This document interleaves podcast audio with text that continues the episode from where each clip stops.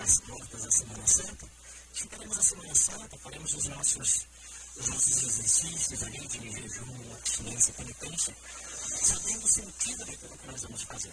Então, vai compartilhando também, você que está aí no Facebook, no YouTube, compartilha nas redes sociais, no WhatsApp, etc., para que outras pessoas também sejam enriquecidas com a força, com a riqueza, com a sabedoria da palavra do Senhor. Hoje nós vamos compartilhar aqui no quadro Bíblia Fonte de Bênçãos sobre o jejum na Bíblia. Bom, é, em primeiro lugar, eu gostaria de esclarecer algumas coisas sobre o que é o jejum, afinal. Porque quando chega a quaresma, e já faz uns bons anos que isso acontece, chega a quaresma, então surge um texto do Papa Francisco que ele diz assim, né, nos, no, nos WhatsApps, nas, nos grupos de WhatsApp da vida, aquele suposto texto do Papa Francisco em que diz, é, não sei quantos, 45, sei lá quantos, é, modos de jejum para essa quaresma. Não é mais para fazer jejum de carne, abstinência de carne, jejum de alimentos, mas jejum da língua, de falar mal dos outros, de reclamar, de, de, de pecar desse jeito ou daquele jeito. Meus irmãos, é claro que nós não temos que falar mal dos outros. É claro que nós devemos evitar murmurar, reclamar da vida, porque isso só faz mal. E isso é pecado. Mas o jejum é mais do que o não pecar.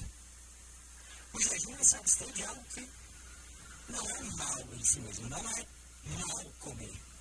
É, é o mínimo. É o mínimo não falar mal do outro. É o mínimo. Não pecar. Agora, jejuar o resto de amor. O jejum, por definição, é se abster de alimento. Jejum é não comer mesmo, gente. Então, vamos voltar para o sentido verdadeiro do jejum. Esse texto suposto do Papa Francisco é falso. Se você receber esse texto na quaresma, pode excluir os grupos de WhatsApp. Se você manda para alguém, diga lá, o padre falou no programa Paulo Jeremias que é falso. Aliás, dica aqui, ó, abrindo parênteses. Recebeu um texto do Papa Francisco? Procura lá na internet, no site do Vaticano, ou no Vaticano News. Pode ser no Jornal São Paulo também, que é o Jornal da Igreja de São Paulo. Se não é dele. Combinado? Não espalhem. É, é muita fake news fatal, fake news muito difícil. E, então, em primeiro lugar, é, voltarmos a esse sentido original. O jejum é se abster parcial ou completamente de comidas, bebidas, por um certo tempo, por um certo período.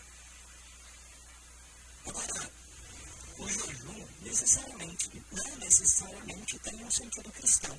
Na verdade, hoje em dia tem uma moda aquele tal de jejum intermitente, né? Você não quer emagrecer. Então, tem uma dieta lá que fica não sei quantas horas sem comer, 12 horas, sei lá o quê, e depois come.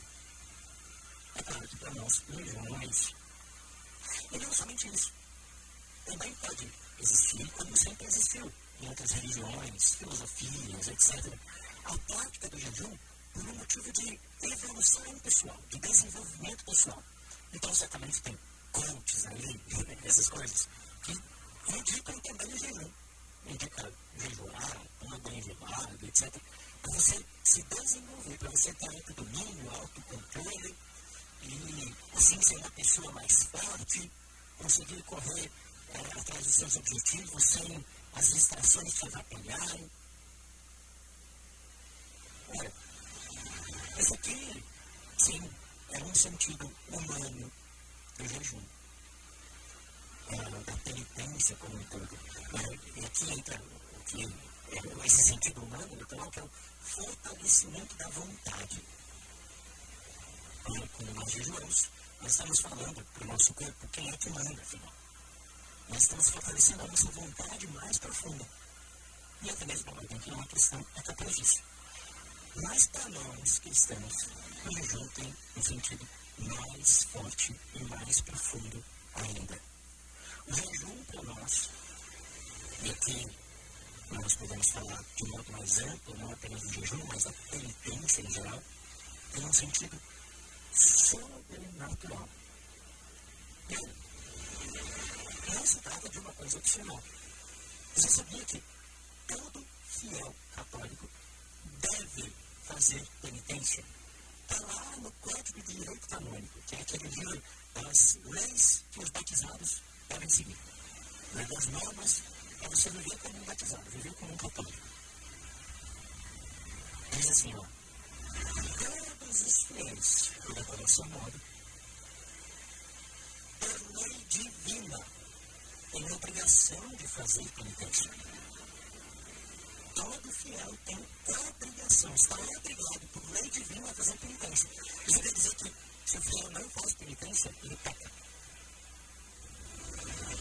Então isso se prescrevem nos dias de penitência em que os fiéis de modo especial se dediquem à oração, exercitem obras de piedade, de caridade, se aprentem a si mesmos, cumprindo mais fielmente as próprias obrigações e, sobretudo, observando o jejum a abstinência. Tem aqui no Catecismo para Jovens, o Will Cat, lá no parágrafo 151, ele diz assim: Porém, também a leitura da Sagrada Escritura, a oração, o jejum e a realização de boas obras têm o efeito até mesmo de perdoar os pecados. Então, vamos lá. O que é que a Bíblia diz sobre o jejum?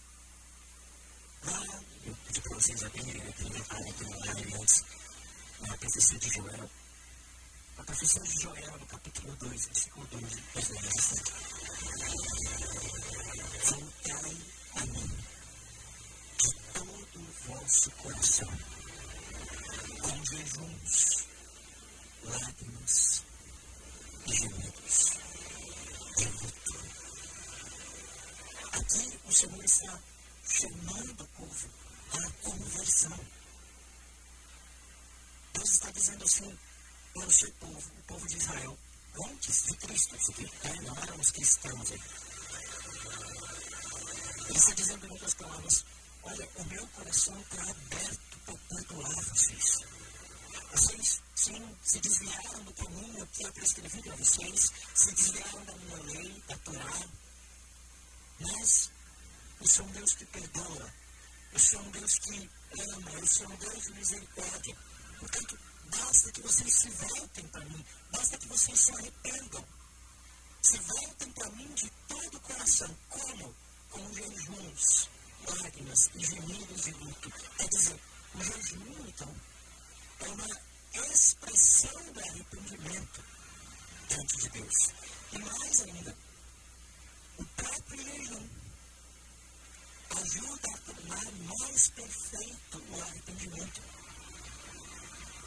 Porque as coisas do mundo facilmente nos estragam. Os prazeres do mundo facilmente nos estragam. Mas facilmente nos demos aos excessos. Então, quando jejuamos, nós nos lembramos daquilo que verdadeiramente importa. E até mesmo, nós sentimos, é importante sentir aquela fomezinha do jejum, sabe? Lembrando que o jejum é não comer mesmo. Quando você sente isso, é como se você sentisse na carne as consequências do pecado. Voltai a mim de todo o vosso coração, com jejuns, lágrimas e gemidos de luto. O jejum, portanto, é a expressão, é um sinal de conversão. Aqui nós percebemos que não se trata, portanto, de um gesto meramente externo. Lá em Isaías, capítulo 58, versículo 6, também se lê. Sabeis qual é o jejum que eu aprecio? Diz o Senhor ao romper as cadeias injustas, desatar as cordas do jugo, mandar embora livres os oprimidos e quebrar toda espécie de jugo. Acontece que era comum que as pessoas jejuassem e, no entanto, como diz também em uma outra passagem, devorassem os seus irmãos. O jejum, portanto, é sim um gesto que nos abre para a caridade. Nos abre para o próximo, nos abre para o irmão. Sabe por quê? Porque nos tira do egoísmo. Quando eu jejum, eu me lembro que eu não sou o centro do universo. Que as minhas necessidades, os meus gostos, os meus caprichos, não são a prioridade do mundo e da minha própria vida. Eu me lembro, além disso, eu me solidarizo do meu irmão que passa fome. Isso me abre a caridade para com ele. O jejum, portanto, ele tem uma dimensão social. E em Cristo, o jejum o seu máximo sentido. Isso aqui nós estamos falando ainda lá do antigo povo de Israel. Mas Cristo é aquele no qual o jejum adquire o seu sentido mais perfeito. Acontece que os discípulos de Jesus não jejuavam junto com ele. Então, os judeus, em especial, em especial os discípulos de João Batista, os discípulos de João Batista também, porque João Batista era um homem penitente, ele jejuava no deserto, dizem assim, por que que vocês não jejuam? Né? Jesus, por que, que os seus discípulos não jejuam? Como os discípulos de João Batista jejuaram, o João Batista jejuou. Então a resposta de Jesus foi, encontramos isso lá em Mateus capítulo 9, versículos 14 e 15. Podem porventura jejuar os convidados das núpcias, os convidados do casamento, enquanto o esposo está com eles? Virá então o que o esposo será tirado, e então sim eles jejuarão. Quer dizer que na Bíblia a presença do Messias, presta atenção nisso, a presença do Messias, desde o Antigo Testamento, era uma presença que traria abundância. Há profecias no Antigo Testamento que falam disso, a abundância de carnes, etc. Né? Literalmente. Ou seja, o fato de os discípulos de Jesus não jejuarem enquanto estavam ali, quer dizer uma grande festa. O Messias chegou. Nós estamos, portanto, em festa, não é tempo de No entanto, ele mesmo disse: dias virão em que, dias virão em que eu não estarei mais livres. E então, sim, eles jejuarão. O Senhor permaneceria assim no meio de nós, em sua presença sacramental, do seu Espírito, meio da sua palavra. Mas, então, a partir da sua paixão, a partir da cruz, iniciou-se o tempo do jejum para nós. Nós lembramos, então, do jejum que o próprio Cristo viveu durante 40 dias e 40 noites no deserto. Este jejum inspira nós. Foi lá que ele disse, não só de pão vive o homem, mas de toda palavra que sai da boca de Deus. Nós vemos ali que o jejum é uma arma para vencer o demônio. O jejum é uma arma para vencer as tentações. Mas, uma vez que o jejum é feito quando o esposo não está no meio de nós, o jejum para nós. É, quer dizer, os cristãos passaram a jejuar depois da crucifixão de Jesus, o Senhor ressuscitou e subiu aos céus, portanto, não está conosco no meio de nós. O jejum para nós é sempre uma lembrança da cruz. O jejum para nós é um unir-se a Cristo. Um solidarizar-se a Cristo. O jejum para nós é se unir a Cristo crucificado. Cristo que sofre. Você se lembra lá do Getsemane, quando Jesus estava ali e suou sangue, ele sofria por nossos pecados. Então diz lá no Evangelho segundo São Lucas que um anjo foi até ele e o consolou. Sabe como foi que esse anjo consolou Jesus? levando até Ele os nossos atos de amor a Ele. Se é verdade, sim, que os pecados de toda a humanidade, ao longo da história, os meus pecados, os teus pecados, fizeram Cristo sofrer na cruz. A verdade também que os nossos atos de amor consolaram a Cristo na sua paixão. Quando nós jejuamos, portanto, nós estamos consolando a Cristo em suas dores. Estamos nos unindo a Ele. teus sofrimentos. Quando nós jejuamos, quando nós fazemos penitência, quando nós oferecemos sacrifícios. São Paulo diz, completa uma carne que falta a paixão de Cristo. O que falta é o sofrimento de Cristo. Deixem para nós. O jejum tem um sentido mais profundo do que qualquer outra cultura, qualquer outra religião, qualquer outro povo. Para nós, o jejum nos une a Deus. O jejum nos une a um Deus que escolheu foi para nós. A um Deus que sentiu sede. A um Deus que sentiu fome. É por isso que nós seguimos aqueles, aquele, aquele ensinamento de Cristo, que está lá em Mateus capítulo 6, versículo 16. Quando jejuar, desmonta mesmo ar triste, como diziam os hipócritas, que nós não semblante abatido para manifestar os homens que jejum. Quer dizer, nosso jejum é para Deus. O Senhor que vê o que está oculto, é uma recompensa. É para Ele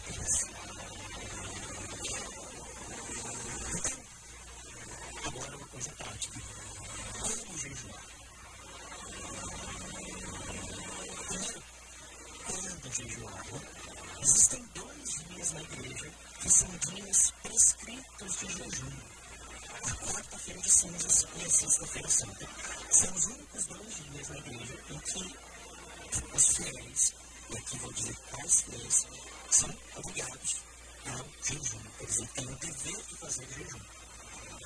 Portanto, isso nessa Sexta-feira Santa os fiéis entre 18 e até completar 60 anos, a partir dos 18 e antes de completar 60, devem jejuar nesse dia.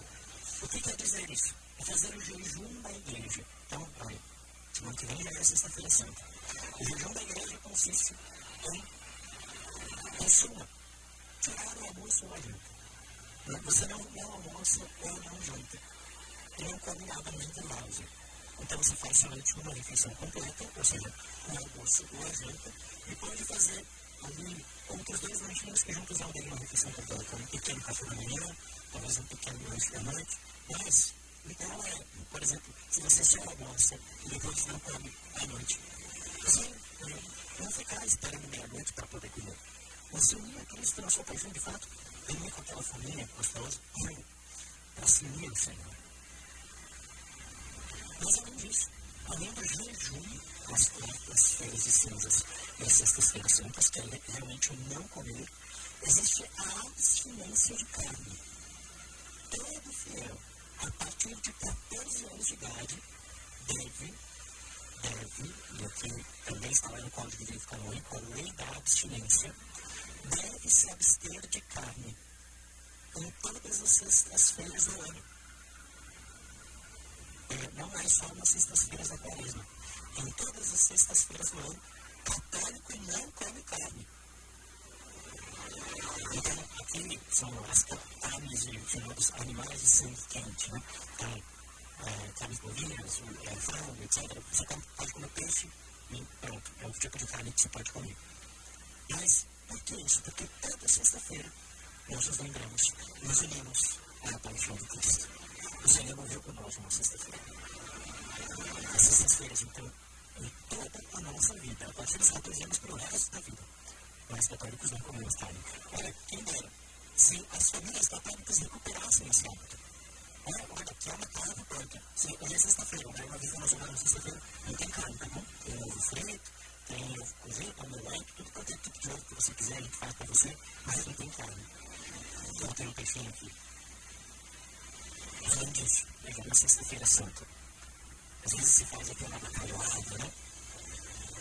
Olha, é dia de. Não é dia de desastre. É dia de.